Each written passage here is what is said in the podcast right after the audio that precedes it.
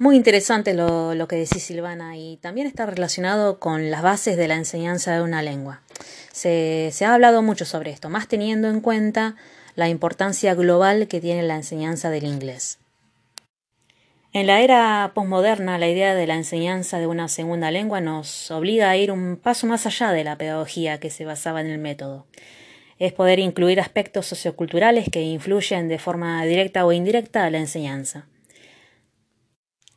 Uno de los autores predominantes sobre el tema es Kumarava Divelu, ¿sí? que caracteriza por un lado el tipo de pedagogía y por el otro lado las características del marco de referencia.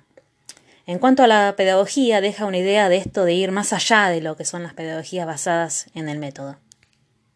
Es así que se delimitan tres tipos de parámetros como mencionó Silvana anteriormente.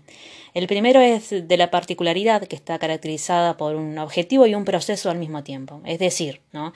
esto de ser conscientes de los contextos institucionales, sociales y educativos donde se desarrolla la enseñanza y el aprendizaje de una segunda lengua. El segundo parámetro es de la practicidad, donde la principal característica es que una teoría de la práctica puede ser completamente útil siempre y cuando sea generada a través de la práctica docente. Es por eso que el docente debe maximizar las oportunidades de aprendizaje dentro del aula para lograr entender y transformar las posibilidades dentro y fuera de esta.